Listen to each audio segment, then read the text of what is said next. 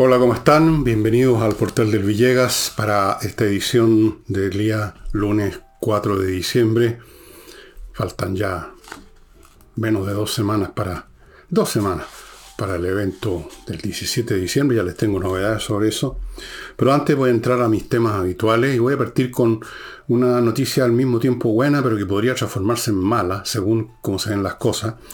Eh, una corte de apelaciones le dio obligaría, y por lo tanto le dio a la familia de Ignacio, una oportunidad de salir adelante, porque estaría obligando al ministerio, a FONASA, de hacerse cargo de los costos de los remedios que necesita esta criatura, de lo cual hemos hablado aquí muchas veces. Es una buena noticia finalmente. Pero FONASA podría recurrir al Tribunal Supremo, a la Corte Suprema, podría apelar y sea cual sea el resultado, eso serían otros meses más. Así es que la familia de Ignacio le solicita a FONASA que tengan la amabilidad de no, de no apelar. Sería el colmo. Es decir, que haga algo que funcione FONASA. Eh, vamos a ver qué pasa. Entiendo que en unos pocos días más se sabe si van a apelar o no van a apelar. Espero que no. Espero que no lo hagan. Em, continúo con... Bueno, antes de continuar con otra cosa, igual mientras tanto necesitamos seguir apoyando a la familia. Cuando ya no sea necesario, yo voy a ser el primero en decirle. O sea, no sé si el primero, pero les voy a decir apenas lo sepa. Pues no, no se trata de, estar eternamente, sino que todo el tiempo que sea necesario, ni más ni menos. Yo les voy a decir si llega ese día. Em, muy pronto, yo creo que esta semana, creo que esta semana, en algún momento esta semana, ya les voy a estar poniendo en, conocimiento del nuevo libro que tengo para ustedes eh, o que voy a tener en unos días más disponible en mi sitio elvillegas.cl slash tienda, que va a estar siendo vendido solo, independientemente, y también creo, estamos pensando en agruparlo con precios súper, súper especiales con algunos de los libros que nos quedan de los que hemos estado promoviendo todo este tiempo y que siguen vigente la oferta, los precios, etcétera, pero con este libro nuevo podríamos incluso inventar otros grupos, otros otros combos. Pero el libro solo, por supuesto, va a estar disponible ya les voy a contar cuando llegue el momento de qué trata, por qué lo escribí y etcétera. ¿Y qué más? Jueves, flamenco en la Casa del Jamón, como siempre, ya saben las ventajas, el estacionamiento al lado, hay que reservar mesa y se pasa súper bien, Tenderine 171. Así es que no se lo pierdan, estimados amigos. La gente está yendo ya en buenas cantidades, así que hay que reservar mesa con anticipación. Eso. Y entremos. A pesar de que está prohibido hacer público datos de encuestas respecto al plebiscito, así como de cualquier otro evento electoral. Eso forma parte de la ley. Yo no sé qué alcances tiene esa legislación. Eh, las empresas, por supuesto, pueden seguir investigando. No está prohibido investigar. Lo que está prohibido, entiendo, es hacer público. Ahora, ¿hasta qué punto un canal como el mío es un medio de comunicación, digamos, tradicional? Bueno, no lo es. Eh, pero lleva a un montón de gente. Estamos ahora teniendo más de 50.000 visitas todos los días, bastante más que muchos programas de televisión. Eh, así es que no, me, no, me, atrevo a darle las noticias que tengo, porque me ha llegado esta información por en forma individual, estas y no soy el único. Estas cosas van circulando vía WhatsApp, mail, qué sé yo, estudios que ha hecho una empresa a petición de, de, una, de otra empresa, de privados, digamos, y las cosas se filtran, se saben. Yo no sé si dijera la cifra y dijera lo que vi, estaría yo infringiendo la ley. Lo que sí puedo decir, supongo, es que... ¿Qué les puedo decir? Les puedo decir como mínimo que las cosas no se van a dar como algunos estaban esperando, eh, como algunos estaban apostando, como algunas estaban rezando para que así ocurriera. Eh, aparentemente, salvo que ocurra algo muy extraordinario de aquí al 17, estaría la, A pesar de que hay cifras que están muy pegadas, eso les puedo decir eso. En una de estas encuestas las cifras están separadas por menos de un punto, por decimales. Nada más les digo, ni siquiera les voy a decir cuál es la que está unos decimales arriba de la otra, para que vean que soy obediente de la ley. Como mínimo, como mínimo eso sí, puede decirse que va a ser, esto no es una brega, y una carrera ya ganada por cierta opción como algunos pensaban, sino que no, no es así. Ahora, si acaso gana el a favor, uno se pregunta qué va a hacer el gobierno con esta tercera derrota sucesiva. La anterior fue la elección de concejales. Fue una derrota del gobierno, para que hablamos del 4 de septiembre. ¿Qué va a hacer? ¿Con qué agua va, qué agua va a haber en esa piscina? ¿A qué van a optar ahora? A lo mejor a eso que el retrobuscador de Quintana habla, las movilizaciones sociales nuevamente. ¿Será por eso que están apareciendo unas turbas que asaltan o tratan de asaltar eh, bodegas de establecimientos comerciales? Eso es lo que Quintana, retrocadora Quintana, llama movilización social, o sea, movilizar a 30 o 40 delincuentes. Ya vamos a ir a esa noticia. Vuelvo al plebiscito. Si, si gana el a favor, que es contra el gobierno, ojo que hay gente que está tratando de enredar, de enredar a los ciudadanos incautos diciéndoles, usted está contra el gobierno, entonces tiene que votar en contra porque han llegado a ese nivel de descaro, algunos y de ya de, desvergüenza, de sinvergüenzura, ya de su desesperación de dar vuelta a las cosas y decir, voten por, voten por el, por el en contra, porque eso es contra nosotros, siendo la postura de ellos. O sea, tienen que pintar su propia postura de esa manera. Vamos a ver qué va a hacer el gobierno. Bueno, yo sé más o menos lo que va a suceder y creo que lo expliqué en uno de los cinco futuribles que escribí en mi libro Revolución. Uno de los cinco futuros posibles o escenarios posibles es uno en que el gobierno eh, sigue más o menos como está ahora, a los tumbos, sin poder hacer nada en ninguno de los temas importantes que le interesa a los chilenos, hasta que llega el día en que simplemente vienen las elecciones de Congreso, de, la, de presidente, y son sacados a patada en el popó, como va a ocurrir de todas maneras. Y van a morir, van a pasar a la historia como un cuerpo muerto, como una tentativa generacional tonta y fracasada de principio a fin. Ese es uno de los escenarios, creo que me parece que es el más probable. Hay otros un poco más melodramáticos que para qué los voy a mencionar. Si usted los quiere conocer, tiene que conseguir el libro Revolución, que está en mi tienda, elvillegas.cl slash tienda. Pero sin duda que sería un gobierno ya no solamente cojo, sino que inválido completo, sin piernas, sin brazos, sin nada. Bueno, nunca tuvieron cabeza, no tendrían ya nada. No, no veo qué podrían seguir haciendo, salvo, repito, continuar en lo que están o en lo que no están, eh, el país observando el crecimiento de la inmigración, que no la detienen, el crecimiento del crimen, de la inseguridad, eso por sí solo podría así generar algún tipo de otras reacciones, pero eso ya es más difícil de prever. Eh, situaciones que son demasiado contingentes para poder ponerlas en una predicción o en una chunte siquiera. Bueno, continuamos con los fracasos de este gobierno. Uno de los caballitos de batalla de su campaña electoral fue, como hacen todos los candidatos por lo demás, promesas que no se pueden cumplir, sobre la base de pensar, y en eso tienen razón, que la gente, hay mucha gente que es tan, como lo digo, tan, como dijéramos, tan buena onda, que se creen todas las buenas promesas. Y una de estas promesas era la de terminar con eh, las deudas de este sistema de, que se creó en el gobierno de, de, Piñera para que los papás pudieran financiar la educación universitaria de sus hijos, el CAE. Eh, entonces prometieron que eso se iba a terminar y que las deudas iban a ser, iban a terminar ahí mismo, iban a ser condonadas, lo que quedaba por pagar. Lo cual no solo fue un acto de oportunismo político repelente, repelente, sino que además una, es una, fue una promesa que tiene otros males, aparte que era inviable, como lo vino a reconocer el propio genio resplandeciente Elizalde, eh, que ya vamos a tocar eso prometer algo que es, va contra, podríamos decir, los más elementales principios de lo que podríamos llamar la responsabilidad.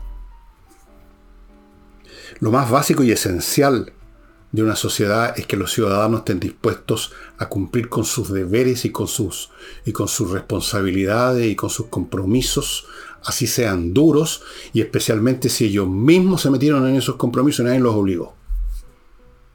Entonces, pagar deudas es uno de esos principios básicos.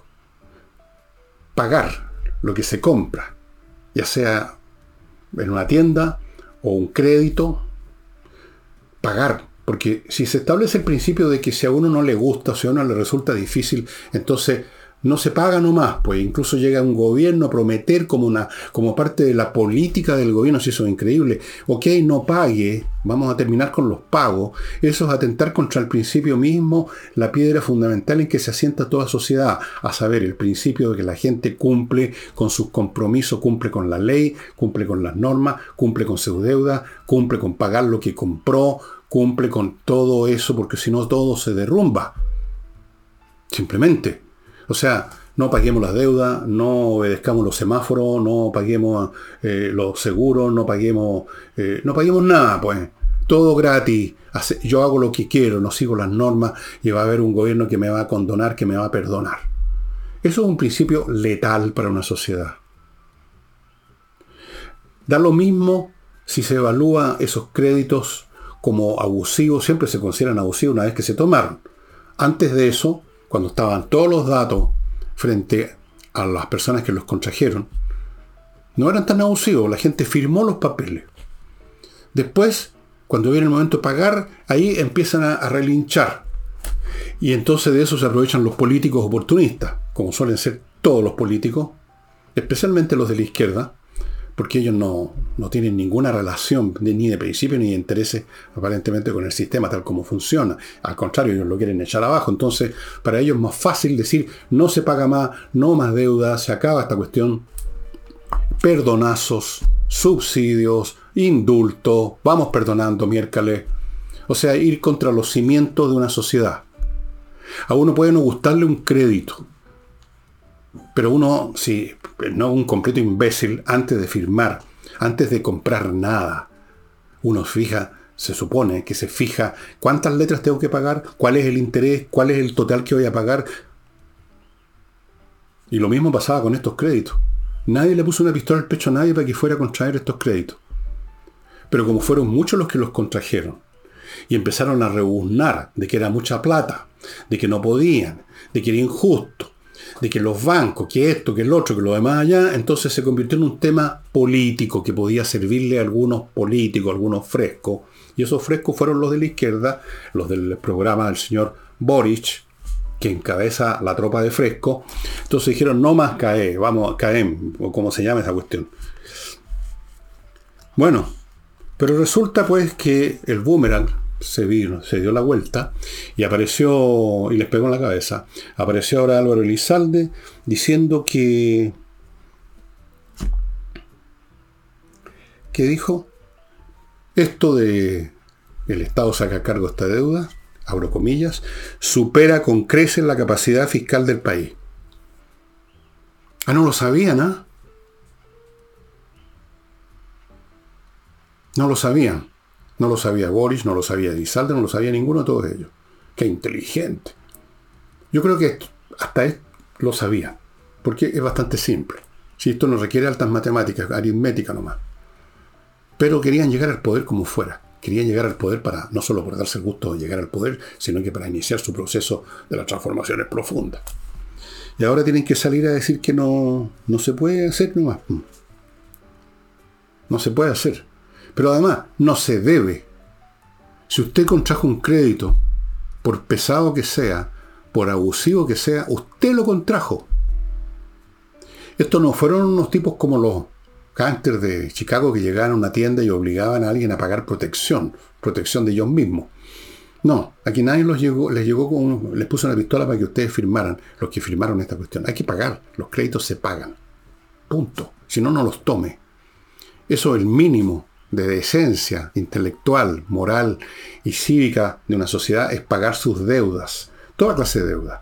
Deudas financieras, deudas morales, las deudas de conducta se pagan. Y si uno no es capaz de pagarla, uno es... Bueno, pero peor todavía es un gobierno, si políticos que se supone que tienen que estar pensando en el conjunto, hacen como una de sus plataformas para llegar al poder el eliminar este sustento de toda sociedad que es ser responsable con los compromisos que uno adquirió. Yo sé que lo que estoy diciendo suena muy pesado, porque por supuesto los que contraen crédito cuando empiezan a pagarlo se sienten víctimas. Son víctimas, fíjense ustedes.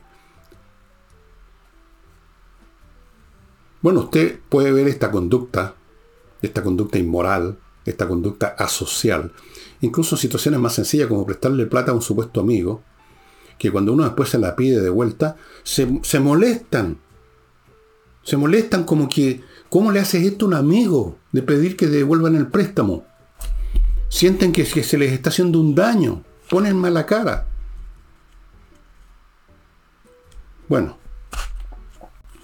pero ya ven ustedes que el tiro le salió por la culata y ahora tiene que salir el genio resplandeciente, por Dios que hay genio en el gobierno, a decir que no se puede nomás, que supera con crece, y luego tiró un volador de luz, así como para suavizar la cosa, vamos a estudiar algo. ¿Qué van a estudiar si acaba de decir que no se puede? Pero bueno, en fin, ya, ya los conocemos. Y antes de continuar amigos, mi primer bloque que hace posible que este programa exista. Si a usted le gusta este programa, bueno, te entiende que tiene que haber publicidad. Segundo cosa, todos estos productos y servicios son de ese beneficio para usted. Por ejemplo, si usted es administrador de un edificio o de un condominio, o tiene que ver con eso, forma parte del comité de administración, bien, entonces entérense en que existe un grupo de profesionales que usted ubica en gestioncondominios.cl que se hacen cargo de la gestión, digamos, administrativa de condominio, del edificio, del condominio, esto significa que se hacen cargo, por ejemplo, los cobros de los gastos comunes, que es una tarea antipática. Porque la gente nunca, nunca quiere pagar, por supuesto. Se, enfurruñan cuando les vienen a cobrar. Oye, pero ¿cómo? Como si, usted lo ha visto un millón de veces, supongo, ¿no?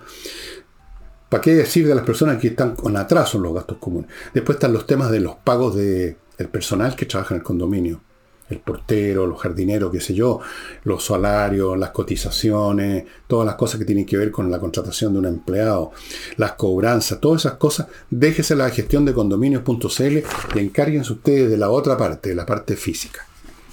Continúo con entreninglés.com, academia gestionada por profesores que dan clases online. Súper potente, usted va a quedar con una muy sólida y buena base de inglés cualquier pregunta sobre precio, cuando inician las clases, o la puedo iniciar cuando yo quiera, todas esas cosas, si no las encuentra contestadas en el sitio entreninglés.com, mande un mail con sus preguntas a coordinación Aprenda inglés de una vez por todas. ¿Qué idioma estoy aprendiendo yo ahora? Me preguntaban algunos. Ya les voy a contar. Continúo con Fastmark. Esta es una empresa chilena que se dedica a carga internacional y le trae de Estados Unidos, de Miami específicamente a Chile, lo que su empresa necesita, ya sea por vía marítima, los containers, etcétera, por vía aérea, y lo hace puntualmente, eficazmente, a satisfacción de sus clientes, porque conoce muy bien el laberinto administrativo en Chile, conoce bien todo el teje-maneje de traer carga, de traer a los puertos nacionales. Fuera de eso, tiene un servicio courier para las personas que no son empresas, personas privadas que encargan, que compran algo en Estados Unidos, ellos tienen un servicio para traerle, tienen el servicio courier. Continúo con Dealer and Law, esta es una empresa muy interesante, que hace una cosa muy desagradable, pero que hay que hacerla en toda empresa. Cobranzas de aquellos que no quieren pagar, a propósito de lo que estaba hablando antes. Y se dedican desde hace 23 años, en todo Chile, a cobranzas extrajudiciales, cobranzas judiciales, verificación de créditos de incobrabilidad, reorganización y liquidación, castigos e incobrabilidades. Incluso, amigos, emiten certificados de incobrabilidad para que usted recupere el IVA, el IVA, no el hígado, el IVA de aquellas facturas que no le han pagado, porque es una de las cosas desagradables con una empresa. La empresa hace una factura que no se la pagan y para Maramate tiene que la empresa pagar el IVA por una factura que no le pagaron. Déjele la tarea de cobrar a los porfeados y a los remisos a Dealer and Law. Y termino este bloque con espacioajedrez.com, cuyo creador, el maestro internacional de ajedrez Pablo Tolosa, chileno, les recuerda, les aconseja, como regalo de Pascua, especialmente para los niños, ajedrez. ¿Qué cosas? Relojes para jugar ajedrez. La caja con el tablero, las piezas y todo lo demás para jugar ajedrez. Gift card para cursos de ajedrez que parten en marzo, que son en directo los días sábados, no interrumpen la vida escolar del niño. Amigos, nada mejor que el ajedrez para formar la mente de un niño y nada mejor que el ajedrez para mantener la mente de un adulto, especialmente los que estamos más viejos, que nos empezamos a cansar, nos empezamos a huevonar, digamos. Entonces hay que mantener permanentemente, sacarle filo y el ajedrez es un excelente instrumento para eso. Bien. Así pues Elizalde explicando que no van a poder cumplir con su promesa de salvarle el pellejo a los que se endeudaron con el CAN. Y en fin. Después de tomar ese tema, Elizalde dijo en relación al tema de Montes, cuya cabeza es exigida por la oposición por su falta de diligencia en administrar su ministerio, al punto que prácticamente se le pusieron ruedas y se lo llevaron para la casa los frescos de raja. En vista de eso, calificó esta situación, dijo, como la dinámica de los dimes y diretes. Dimes y diretes. ¿Qué es eso? Esto no es una dinámica de dime y direte, pues esto no es una discusión entre dos viejas cloecas, entre dos señoras jugando canasta. Esto no es una cosa de dime y direte. ¿Cómo puede ser tan frío, por no decir otra expresión? Esto es una cuestión seria. Se estaban llevando para la casa los fondos del país. Y más allá que eso todavía, como lo he dicho mil veces, se estaba instalando y se instaló, de hecho, y sigue funcionando una máquina, una máquina creada desde arriba, señor, y usted lo sabe, Lizalde, para transferirle fondos a estas organizaciones cuyo objetivo final es el adoctrinamiento masivo para ir creando las condiciones psicológicas, políticas de la permanencia de, esta, de este sector de la izquierda en el país. Ellos están siguiendo las instrucciones no solo de Gramsci, sino que de algunos ideólogos alpeos españoles que se han dado vueltas por Chile y vienen a pontificar. Eso no es un tema de dimas y diretes. ¿Cómo puede ser tan, a ver, ¿cómo lo digo? Ingenuo, tan cándido. Dimes y diretes. Esta es una dinámica de dimes y diretes. Y luego dijo, para terminar de meter las patas, porque el hombre no tiene límite, en su ingenuidad. Dijo, los ministros no se enteran de todo lo que acontece en su ministerio. Claro, por supuesto, uno espera que el ministro no sepa cuándo es el cumpleaños del ascensorista del ministerio. Cosas como esa, con quién está metiéndose en la cama la secretaria X, y con esas cosas quizás no las sepa, quizás son las que más se saben, de hecho, será paso. Pero esto era un tema fundamental no puede estar metido en todo, no puede estar en todo. El ministro, claro que tiene que estar metido en todo lo importante, pues. ¿Cómo es esto? oiga, Elizalde, avívese un poco. No sé, pues vaya medio que le vea qué le está pasando. A lo mejor le están dando algo en el desayuno en la mañana que le está haciendo que se le disuelva el cerebro, porque decir que los ministros no se enteran de todo lo que acontece como si estuviéramos hablando de un acontecimiento menor, una frivolidad, es el colmo, voy a decirlo frente a es el colmo de estupidez. Pero este, este señor Elizalde nos da una y otra vez cuando abre la sanguchera pruebas de lo mismo. Virtud, si es que podemos llamarla así, que comparte con toda la tropa que está en la moneda, de arriba para abajo, por supuesto, con todo el gobierno. Porque ministro, subsecretario, jefe de departamento o dirigente político de este sector que abre la boca, sale inevitablemente un idiotez. Pues eso me facilita bastante la pega a mí, como ustedes podrán ver, porque es cuestión de ver qué han dicho, examinar y estamos listos al otro lado. Em, Pulso Ciudadano hizo sus estudios de opinión pública, como siempre, sobre una serie de temas y voy a mencionar algunas de las cosas. Usted puede verlo completo, esto está en la prensa. Em, una novedad, digamos, José Antonio Cast pasó al primer lugar en la lista de los de los, son, de los que son mencionados como, como preferidos para, ocupar la moneda la próxima vez, eh, sacó 18,1 puntos de aprobación o digamos de selección, de preferencias. En segundo lugar quedó no muy lejos, pero más o menos Matei con 15,4. La cosa probablemente va a cambiar todavía una o dos veces, no sabemos. Faltan dos años para esas elecciones. Piñera, del cual he dicho varias veces que es un milagro de resucitación política, 9,9. Y mucho más abajo, con miserables 4,1, Bachelet, que yo creo que no debería tener ninguno. Creo que ya le dio suficientes pruebas a este país que es tóxica esta señora ha estado asociada directo e indirectamente con cada calamidad que ocurrió en Chile y desde luego muchos pensamos que fue la que inició el proceso que nos condujo hasta Boris y su gobierno. Pero tiene su claque, porque nos faltan, como decía mi papá, si volaran, ¿no es cierto? Ya les he contado. Tiene 4,1, pero aún así está lejos de Piñera. Tiene menos de la mitad que Piñera. Y más abajo está Vallejo y todos los demás. Interesante, ¿no?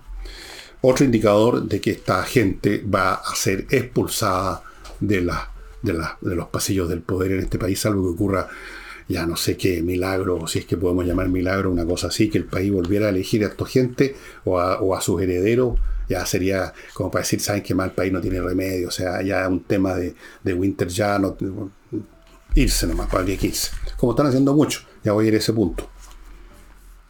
La aprobación de Boris bajó más, bajó 4 puntos, que es bastante. Eh, aumentó la desaprobación. Y todo indica que. Todo indica que esta gente fracasaron completamente. Este es el gobierno más fracasado que jamás haya puesto sus pies en la moneda y en los ministerios.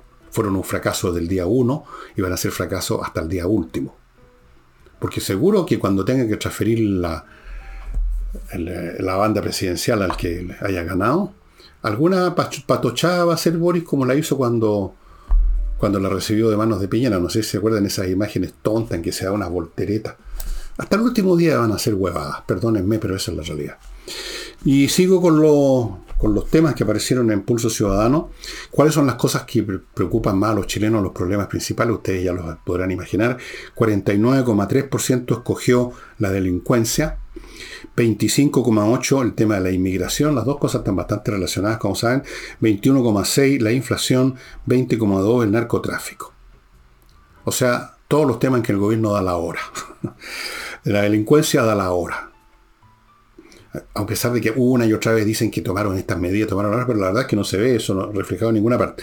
La inmigración es otro tema que no va a resolver este gobierno porque todavía no le ponen freno a la entrada masiva de inmigrantes en la cual vienen más delincuentes de los pocos que logra capturar carabineros y la policía. Esto es un fondo, no solamente un fondo, un, barril sin fondo, sino que peor que eso.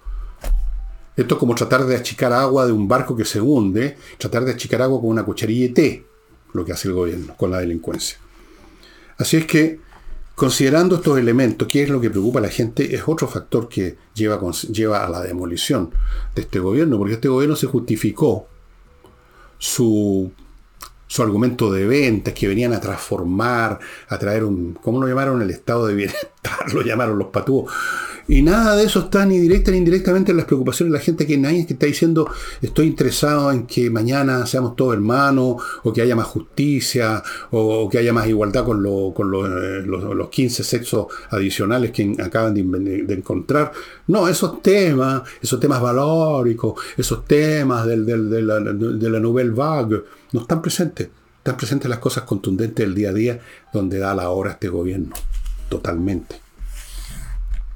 Y a propósito de la delincuencia, hay una organización académica que hizo un estudio acerca de cuánto le cuesta al país, cuánto daño le hace al país la delincuencia.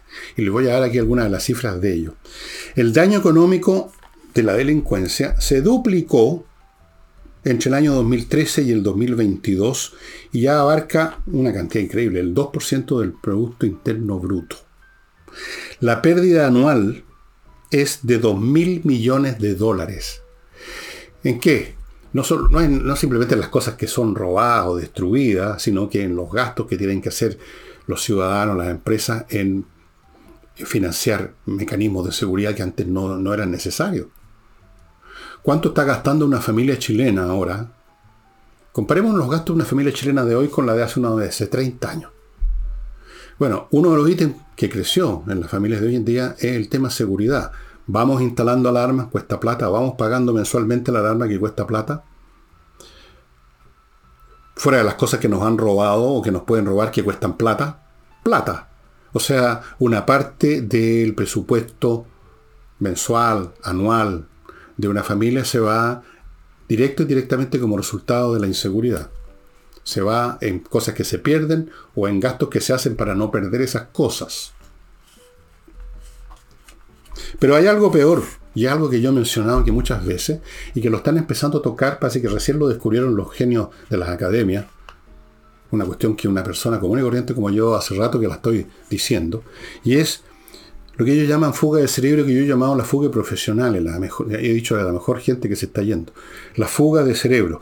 Y dieron como ejemplo lo que pasó en Colombia, lo que ha seguido pasando en Colombia, que se fueron cientos de miles de lo mejor, porque los profesionales, la gente que estudió una carrera, evidentemente que son muy esenciales, son productivos de una forma, qué sé yo, quinta esencial para una economía.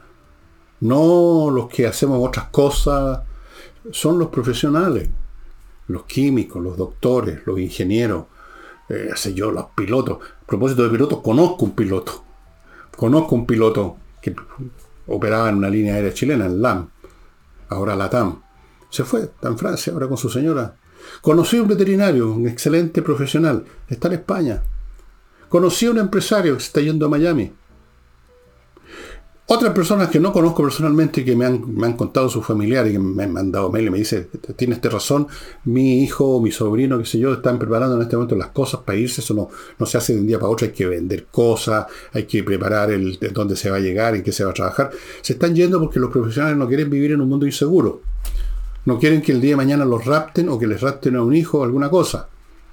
Entonces se van, se va el cerebro y van quedando los tontos o los viejos. Las dos cosas, nada más. Fuga de cerebro. Se lo he dicho. Bueno, ahora está empezando a entrar a las academias. Es cuestión de hacer una investigación, no es tan difícil, hasta las academias lo pueden hacer. Ir investigando en las universidades cuántos profesores se han ido fuera de Chile. Eso es una cosa que no cuesta tanto.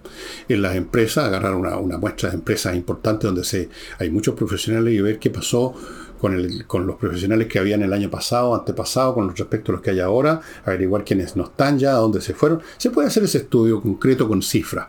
Mi intuición, nacida de eh, un poquito de olfato que yo creo que todos tenemos, es que se han ido un buen montón y se siguen yendo y estos procesos se aceleran. Datos sobre eso en detalle ustedes pueden encontrar en la prensa porque estas personas vieron lo que ocurrió en Colombia. Ahí se hizo la investigación y están los números hasta el último detalle, hasta el último profesional que se mandó cambiar. Bueno, y vean lo que está pasando en, Venezuela. Se le fueron 6 millones de personas, entre los cuales debe haber habido, por lo menos los legales, los legales pongamos la mitad, por lo menos, los que se fueron por avión, que se fueron a otro país a trabajar, porque eran profesionales, muchos de ellos, o trabajadores productivos algunos de los cuales llegaron a Chile afortunadamente y están acá. Como lo he dicho muchas veces, no todos los que llegan de afuera son delincuentes. Lamentablemente hay muchos que son delincuentes. Y esos son los que hacen más daño. Bien. Eh, permítanme otro bloquecito. Amigos, mi climo, miclimo.com, la mejor empresa de climatización la única que da cinco años de garantía por las instalaciones, la única que les ha recordado todo este tiempo que viene, ya estamos empezando con los calores fuertes, así que vaya poniéndose en contacto con miclimo.com para que tenga su equipo en su casa o en su oficina en el momento que usted necesita. Sigo con Fundo Las Cumbres, una oportunidad de irse a vivir y no solo a habitar, sino que a cambiar el modo de vida a un terreno que se parceló, que se están vendiendo por parcela, que está en el barrio Playa Niklishek, a 12 kilómetros de Puerto Vara, en medio de un bosque, amigo. Van a tener una parcela en medio de un bosque. Si ustedes están viendo una foto ahí, me parece que aparece eso. Precioso lugar. Vivir en medio de un bosque es un privilegio. con la ventaja además de estar a 15 minutos o menos en auto de Puerto Varas para cualquier cosa que necesite de la ciudad. Amigos, pónganse en contacto, pinche el QR que está acá al lado en el aviso y con eso va a entrar al sitio y va a poder ver detalles y conocer la opinión de los vecinos que ya son propietarios.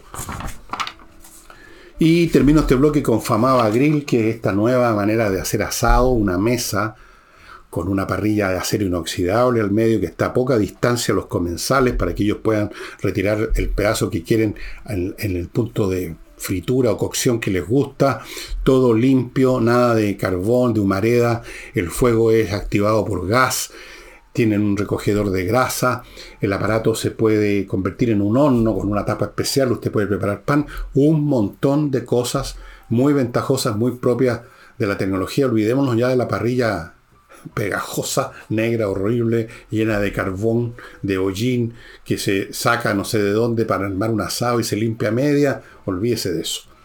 Fama, eh, ¿cómo se llama? Sí, pues. Famaba Grill. Pónganse en contacto y vayan reservando porque hay que reservar. Em, yo hace unos programas atrás les mencioné, empecé el programa hablando de lo que está pasando en Chile, que se está desmoronando las instituciones, las leyes, el respeto a la ley, a la autoridad, que hay una anomia brutal que se viene desarrollando desde hace décadas y no es meramente tema de este gobierno, y que esto nos acerca a la ley de la selva, y a la ruptura de todo aquello que hace que uno diga estoy viviendo en una sociedad civilizada donde uno hace una cola frente a una ventanilla, donde uno paga las cuentas, donde uno paga los créditos, señores, donde uno no se roba las cosas así aunque estén a la mano, donde uno no entra a una casa a robar porque está la puerta abierta, donde uno no transfiere fondos simplemente porque las regulaciones son débiles, todas esas cosas. Y los saqueos. Vamos a empezar a ver saqueos como el que se intentó en el Walmart, en la bodega del Walmart, que es una empresa comercial que está en San Bernardo, una turba de unos 30 o 40 sujetos que llegaron en 5 autos. Eso está organizado, no son, no son 30 o 40 personas que se están muriendo de hambre. Llegaron en autos, organizados, esto me suena mucho a movilización social tipo retroscadora Quintana, y llegaron disparando. Como llegó Carabineros no pudieron finalmente asaltar y apretaron colisas a la pasada incendiaron autos. Y eso es el tipo de situaciones que se van a multiplicar. Si el señor Quintana y los demás que están detrás de él, si no es Quintana, no es el, el, Robin Hood de esta cuestión. esta es una organización grande, la misma, la misma que organizó la insurrección del año 19. Estas cosas se organizan, no, no se espera que por casualidad se junten 30 personas para ir a saltar una bodega, se organiza. Llegaron en auto, llegaron armados. Otra muestra de la desintegración del orden social, ante lo cual el gobierno dice que hace cosas, que hay un proyecto de ley, que hay 10, que hay 5. Todas esas palabrerías, bueno, el mundo en que vive la izquierda, palabrería. ¿Quieren hacer algo real? Punto número uno, cierran la frontera, se acaban las inmigraciones, pero eso no lo van a hacer. Punto número dos, vayan a ser redadas las poblaciones donde están todos ellos. Tampoco lo van a hacer. ¿Qué van a hacer entonces? Más plata para autos patrulla. Eh, algunas acciones en las calles para ver si agarramos uno por aquí y otro por allá, o sea, cosas puntuales. Con esas medidas puntuales no se restaña esta herida. Cuando hay una hemorragia en gran escala, uno no la para con un parche curita. Uno tiene que ir a, a la posta que le cosan la herida, a que le, den una, una, transfusión de sangre. Uno no pone un parche curita arriba de, de una herida de este volado.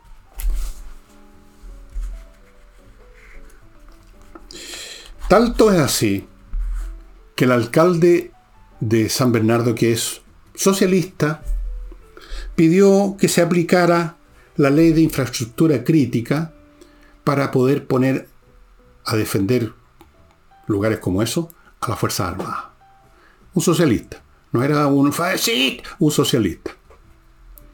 Y hemos visto personas de esas sensibilidades también eh, eh, pidiendo acciones más contundentes del gobierno, pero por supuesto no han sido escuchados. Por supuesto son más bien criticados. Y sobre eso, lo tengo por aquí, a propósito de que en el alcalde de la reina llamó, decretó una situación crítica, ya una situación de emergencia en la comuna. Entonces, Cordero, el, Cordero de Dios que paga los pecados de la moneda, este cantinflas mayúsculo, se mandó unas cosas que yo no resistí la tentación de imprimir y se las voy a leer. Y díganme ustedes qué sacan de todo esto. Refiriéndose a, este, a esta determinación del alcalde de la reina, dijo, el alcalde ha tomado decisiones él tiene claro qué cosas sí, qué cosas no. Tiene claro cuáles son los límites. ¿De qué está hablando? Pero yo creo que ese mensaje que da el alcalde, que yo algunas cosas creo que son riesgosas, pero no, pero es mi opinión. Dan cuenta de que hay predisposición a que el Estado esté tomando acciones. Pero ¿cómo? Sí, es porque el Estado no está tomando acciones, que el alcalde decretó estado de emergencia, y es porque el Estado no está tomando acciones, que el señor de San Bernardo pide que se aplique la ley de resguardo de los lugares críticos. Entonces, ¿de qué está hablando este señor? Y continuó, no es pertinente, pues no señor, no es pertinente entregar labores de seguridad a vecinos. La reina decreta emergencia comunal ante crisis de seguridad. Cordero dice que entiende la preocupación de los vecinos, pero agrega Cordero. Hay que tener cuidado con los temas de sentido común. Hay que tener cuidado con el sentido común. Hay que hacer tonterías nomás. Eh, con el sentido común hay que tener cuidado. Y particularmente en el caso de las autoridades, que no tienen sentido común. Los vecinos tienen todo el legítimo derecho de demandar. Derecho, basta, con eso, el todo derecho es legítimo. Legítimo derecho de demandar y protestar en los términos que lo ha señalado porque esas autoridades le piden seguridad. La responsabilidad de las autoridades es acoger esa demanda, dar solución, pero también en el contexto donde uno tiene que administrar las herramientas del Estado de Derecho. Todo esto es una cantinflada, grosera, ridícula y tonta. Y ahora ustedes se preguntarán, y yo me lo pregunté y lo analicé toda la tarde, ¿Qué es lo que origina los cantinflas de este mundo y las cantinfladas que espetan? Los cantinflas. ¿Por qué hay un cantinflas? Ustedes vieron películas de cantinflas. ¿En qué circunstancias cantinflas se ponía a cantinflear? Piensen un poquito. ¿Cuándo se ponía a cantinflear cantinfla? Porque el resto del tiempo no estaba cantinfleando todo el rato. ¿Cuándo? Cuando se le ponía en la situación de tener que responder algo de lo cual era incapaz de responder porque no lo sabía, en primer lugar, porque no lo entendía.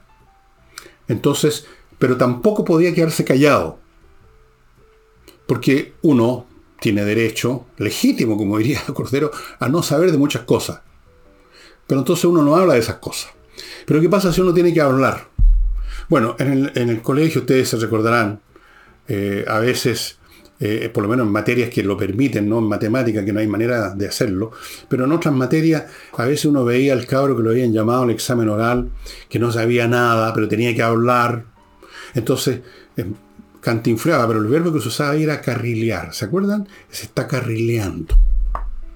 En el periodismo existe otro término, otro verbo, no sé de dónde viene, cuando un periodista está escribiendo puras estupideces, lo cual no les cuesta mucho. Así que no tiene nada que ver solamente para llenar espacio, dicen, se está jaiteando. No sé si usan todavía esa expresión. Bueno, Cantinflas, yo me acuerdo de algunas películas que lo llaman a un pizarrón a hacer una sustracción matemática, no sabe cómo hacer una resta y hace un cantinfleo maravilloso porque tiene que hablar. El profesor está esperando que diga algo, cómo se hace la resta. Entonces, porque usted viene y dice y le pide, ¿no? Si es que no, y le pide prestado, si es que nos quiere prestar, una cosa así. Y eso es exactamente la razón de que este gobierno esté lleno de cantinflas, porque no pueden o no saben, pero tienen que decir o hacer algo. O me habían dicho, tienen que decir algo porque hacer no hacen nada. Entonces cantinflean.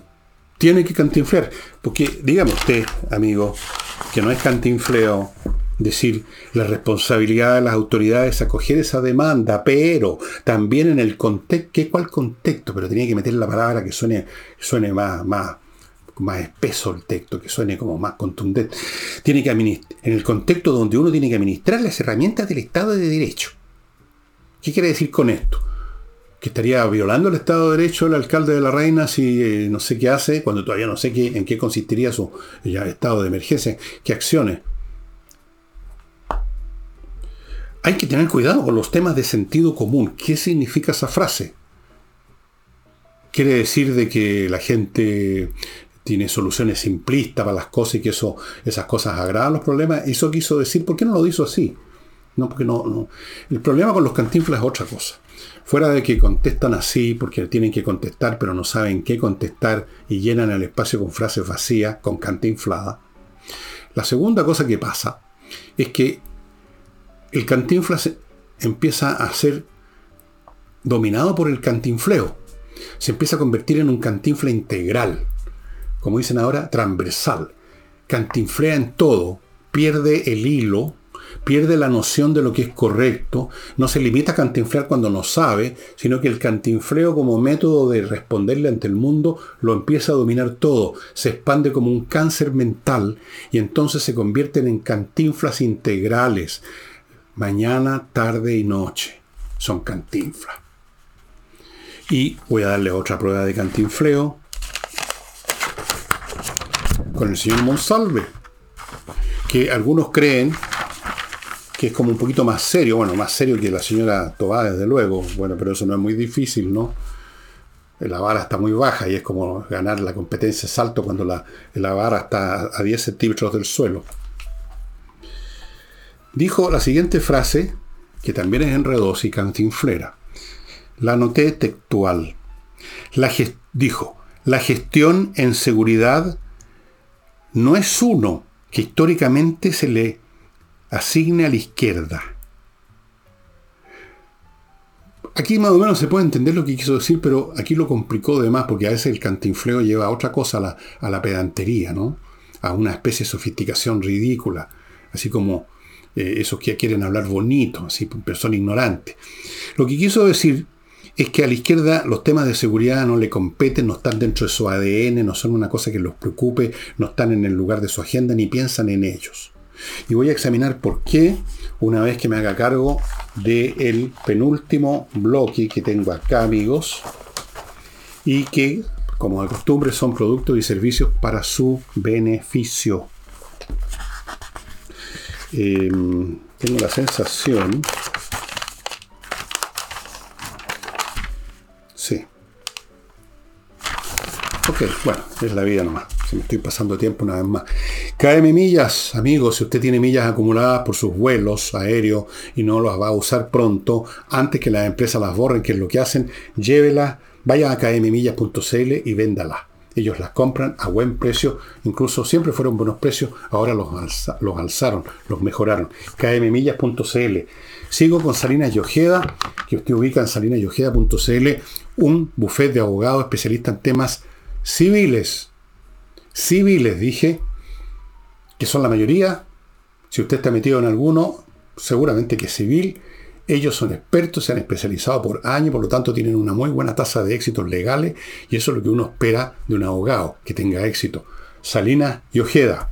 Y termino este bloque con Patricia Stoker, que usted ubica en patriciastocker.com, un grupo de profesionales encargados de inscribir su marca comercial, la cosa que inventó para su empresa, por ejemplo, o un invento, qué sé yo, inventó la, máquina del tiempo, lo que sea, inscribirlo en Chile, en el extranjero, luego defender la marca si alguien pretende que él la tuvo primero, de renovarla cuando hay que renovarla, conservarla, todo en manos de patriciastocker.com. Amigos, es fundamental hacerlo porque si no usted puede tener problemas bastante serios, no con el fisco, sino que con los frescos que abundan. Bien, estábamos en Monsalve. Efectivamente, la seguridad no es parte del universo, universo, de la chacra mental de la izquierda.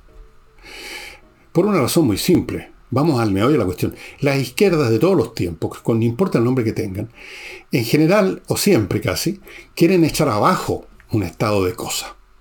Una ley, o varias leyes, o varias instituciones, o el modelo completo, el modelo neoliberal en el caso nuestro, o la sociedad capitalista, o el zarismo, o la monarquía absoluta francesa, quieren echar abajo algo, no defender algo. Los temas de seguridad son importantes mentalmente, están en la preocupación de quienes quieren asegurar que algo que quiere conservar se conserve y por lo tanto hay que crear mecanismos para asegurar eso, para impedir su destrucción. La seguridad es un tema para quienes quieren conservar, no para quienes quieren demoler. Los demoledores no andan pensando en seguridad. Este gobierno quiere demoler el modelo neoliberal, lo han dicho 20 millones de veces. Entonces, ¿cómo podrían preocuparse la seguridad? Ahora, si usted dice, bueno, pero esto que tiene que ver con los delitos, tiene que ver, porque en esta chacra mental de la izquierda, el delincuente, casi todos delincuentes como Robin Hood, es un luchador social. Ustedes recordarán que en la historia de Robin Hood es un ladrón, en el fondo es un ladrón simplemente, pero glorificado. Es un ladrón que asalta a los ricos para supuestamente darle a los pobres. Por supuesto quedándose con una parte. Entonces, para la izquierda en general tienden a ver a los delincuentes como luchadores sociales un poco distorsionados, como víctimas, ellos son las víctimas del sistema, como personas a las cuales no se las puede simplemente estar persiguiendo como debe ser. Y la prueba de esto, por si ustedes creen que estoy especulando, vean lo que pasó con el tema de las tomas, cuando se ha intentado legislar sobre estas tomas de terreno, de casas, de fondo, que se han producido por montones, ¿Y qué es lo que hizo la izquierda? ¿Y qué es lo que rebuznó el Partido Comunista y toda su chiquillería más o menos lesa del Frente Amplio y toda esa gente? Que no. Y trataron de crear esta figura absurda de la toma pacífica, o sea, del robo pacífico. En el fondo es eso, un robo. Una toma un robo. ¿Por qué? ¿Por qué? Porque volvemos otra vez al meollo de las doctrinas de izquierda. Para ellos, la, el robo no es tan robo porque la propiedad no es tan propiedad. Porque la propiedad para ellos la propiedad es un robo. La propiedad es sospechosa.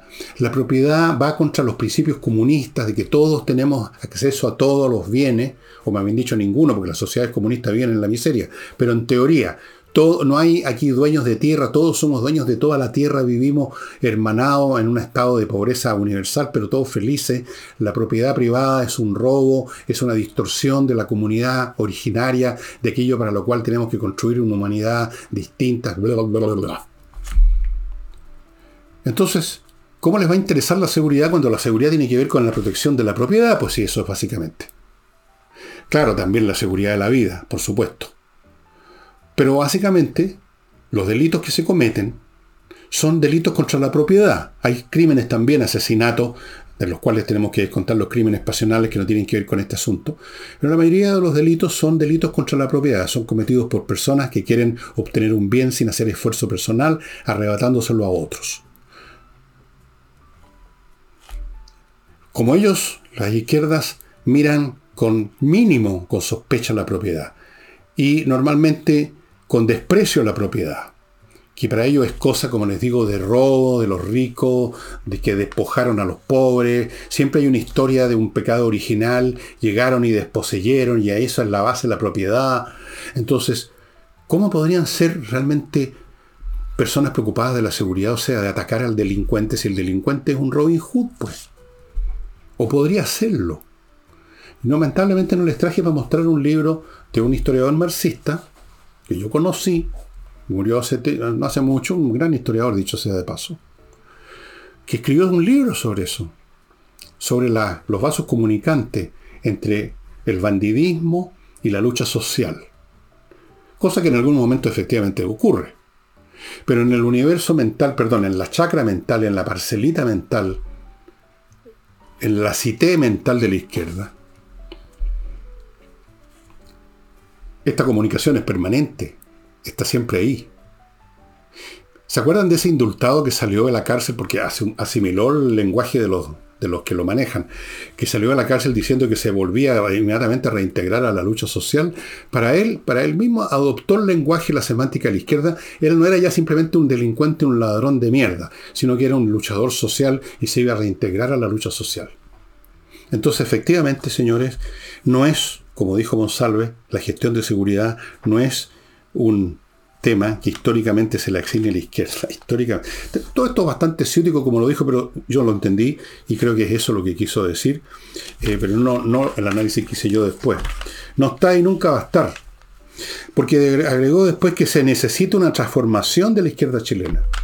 Esa transformación sería dejar de ser de izquierda Monsalve, sería dejar de creer que la propiedad es un robo, sería dejar de creer que los delincuentes son Robin Hood, sería dejar de creer que existen tomas pacíficas, sería dejar de creer en todas esas cosas, y entonces recién ahí usted podría estar empezando a pensar en términos de seguridad.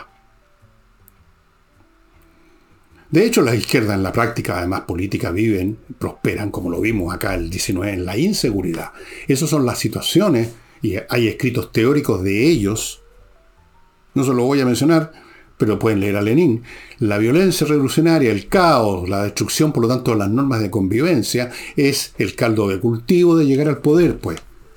Como lo hicieron acá en Chile, con la llamada estallido social que fue una insurrección y que les sirvió para llegar al poder eventualmente primero jodiendo al gobierno de Piñera y luego llegando a, en parte por apoyo directo y en parte por apoyo indirecto de los cagones de miedo que creyeron que votar a Boris era impedir que hubiera otra movilización social. Así es. El Estado social de, de derecho, dijo, tiene que también incluir la seguridad. Ese es Monsalve. Es un poquito menos cantinfla, sí hay que reconocer que es un poquito más claro, un poquito menos deshonesto que Cordero, que lo trajeron para eso, para ser deshonesto. Ministro de Justicia deshonesto, eh, desde luego mucho más inteligente que Elizalde. Bueno, no es difícil, eh, eso realmente no es muy difícil. Pero en fin. Em, voy a poner voy a enmarcar estas frases de Cordero porque hay algunas partes que son gloriosas, ¿no? Él tiene claro qué cosas sí, qué cosas no, tiene claro cuáles son los límites. Nunca explicó a qué, a qué se refería. Pero yo creo que ese mensaje que da el alcalde, que yo algunas cosas creo que son riesgos, pero no me opinión. Lo voy a, cortar esta parte, le voy a poner un marquito dorado y lo voy a poner aquí frente a mí. Em, dos cosas más. El superintendente de salud cuyo nombre no anoté porque da lo mismo, dijo, llamó, esto sí que es divertido, también a veces tiene sentido el humor, bueno, Cantinfla, era una figura cómica, ¿no? El súper de salud llamó a las ISAPRES a un aumento de capital para enfrentar el problema que tiene. ¿Quién, señor superintendente de salud, ya sea de las ISAPRES o de cualquier otra actividad empresarial en Chile, va hoy con todo lo que estamos viviendo, a llevar a cabo un aumento de capital. ¿En qué universo paralelo vive, señor superintendente de salud? Aumento de capital. O sea, usted, los ladrones le piden a los que van a robar que traigan más cosas a la casa que esta noche vamos a visitarlo, así que ponga más platita.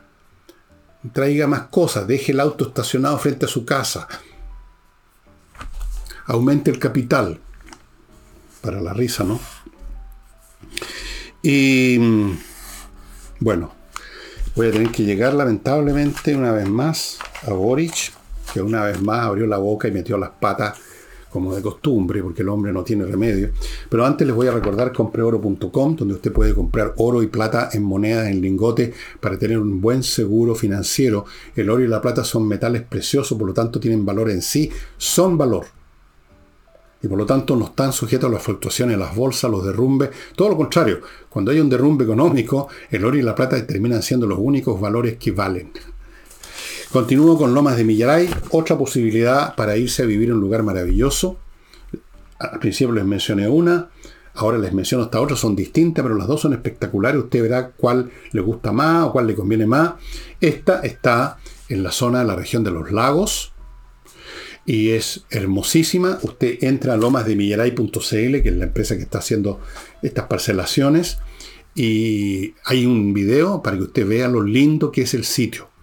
Todas las parcelas cuentan con agua, electricidad soterrada, fibra óptica, se están entregando el próximo año, ya estamos encima, así que usted puede cambiar de vivienda, de residencia y de vida. Amigos, aproveche la oportunidad porque por supuesto hay un número finito de parcelas en Lomas de Millaray.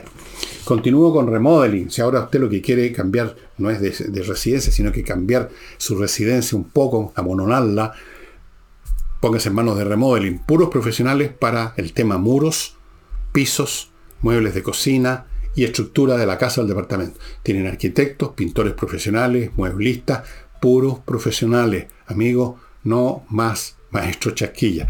Y termino con Hey, un corredor inmobiliario que eh, usa métodos muy innovativos, trabaja, se concentra en pocas propiedades, no, no tiene un cartapacio con ciento, y en esas pocas concentra toda su pega de lunes a domingo y tiene resultados. Ángel Hey.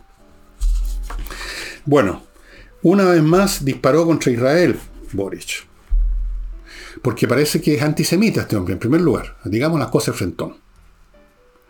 Como mínimo es anti-israelita. Y si no es anti-israelita ni antisemita, es ignorante porque no ha entendido ni aprendido nada de lo que está pasando en esa zona, ni de la historia de esa zona no sabe nada más que repetir clichés. Entonces, ¿qué fue lo que dijo ahora en un, en un Instagram? Porque hace política en Instagram. Dijo, habló de la brutalidad inhumana de Netanyahu y su gobierno. Nunca habló de la brutalidad inhumana de Hamas y lo que hicieron con estos 1.200, 1.400 israelitas, los cuales mataron a balazo, a algunos los destriparon, los quemaron, ¿Qué es lo que no hicieron? Los violaron. O sea, si hay imágenes, pues, ellos mismos, los de AMA, tomaron imágenes. Iban con cámaras aquí en, los cascos, lo que sea. Ellos mismos. Están ahí las imágenes, búsquenlas en, en YouTube. De eso no hubo ninguna expresión como esto de la brutalidad inhumana. El señor Boris quiere cortar relaciones con Israel porque eso es lo que va a terminar ocurriendo. Israel va a terminar y si acaso no terminan las relaciones formalmente y sigue habiendo una embajada de Israel en Chile, lo que va a hacer es ponerle fin a todos los proyectos que el señor Boris ni siquiera debe saber que existen, que son fundamentales para la defensa de Chile. Porque le voy a decir otra cosa a Boris que tampoco sabe probablemente. Este país, nuestro país, en los próximos años, va a entrar en emergencias, en emergencias internacionales. Ya saben a qué me refiero porque el orden mundial se está cayendo de pedazos por todos lados. Y cuando el orden mundial se cae de pedazos y ya no hay grandes players que más o menos controlan lo que hacen los, los cabros chicos, digamos, entonces se disparan todos los conflictos, se disparan todas las guerras como lo estamos viendo ya. Porque ¿quién controla ahora? Si los propios controladores están metidos en un dilema, están metidos en una camisa de once varas. Vamos a entrar en los próximos años, y no muchos más, en problemas serios una vez más, con nuestros vecinos, con algunos de nuestros vecinos por lo menos, o de otra clase. Y nosotros vamos a haber perdido todo lo importante que son los proyectos y las adquisiciones y las tecnologías que Chile ha estado adquiriendo durante años en Israel en términos militares. Y otras cosas más. Pero Boris no le importa porque Boris es eh, de esta generación de esta generación que se educó mirando pantallitas, mirando internet, escuchando la Greta Gumber, leyendo panfleteos, leyendo la solapa de algunos libros y con eso se formaron. Y con eso llegaron al gobierno porque llegó, lo puso ahí una generación que hizo exactamente lo mismo. Leía, cuando leían las solapas de los libros, veían televisión, uno lo ve en las calles andando con... caminan, cruzan la calle mirando una pantalla. Esa es la generación que los puso en el poder esa es la generación media de cerebral que los puso en el poder. Y ellos son lo que son, pues. Entonces ahí, ahí está Boris vociferando contra la brutalidad inhumana de Netanyahu y su, y su, y su gobierno. ¿A qué llama brutalidad inhumana? A que Israel lleve a cabo una guerra contra alguien que le inició una guerra. Una guerra que, como toda guerra, produce destrucción y muerte, por supuesto. ¿Qué esperaba Boris? Bueno, Vuelvo a repetir algo que estoy diciendo desde un pequeño tiempo atrás como para animarme yo y para animarlo a ustedes. Le quedan dos años a estos gallos. Les quedan dos años a esta patota. En dos años más lo sacamos. En dos años más empecemos a reconstruir el país. Yo espero estar vivo en dos años más para por lo menos empezar a ver ese fenómeno, de verlos irse. No me importa si ya obtuvieron cargos internacionales y se van a ir a llenar los bolsillos. Pero que se vayan. Antes que sigan dejando la cagada antes que sigan destruyendo la economía, la educación, la salud y ahora las relaciones internacionales. Pero ¿qué más les falta por hacer? ¿Qué más pueden romper? A ver, el niñito leso, ¿qué más puede romper, señor? Ya. Pongo punto final al programa. Nos estamos viendo mañana con Nicole Rodríguez. Chao.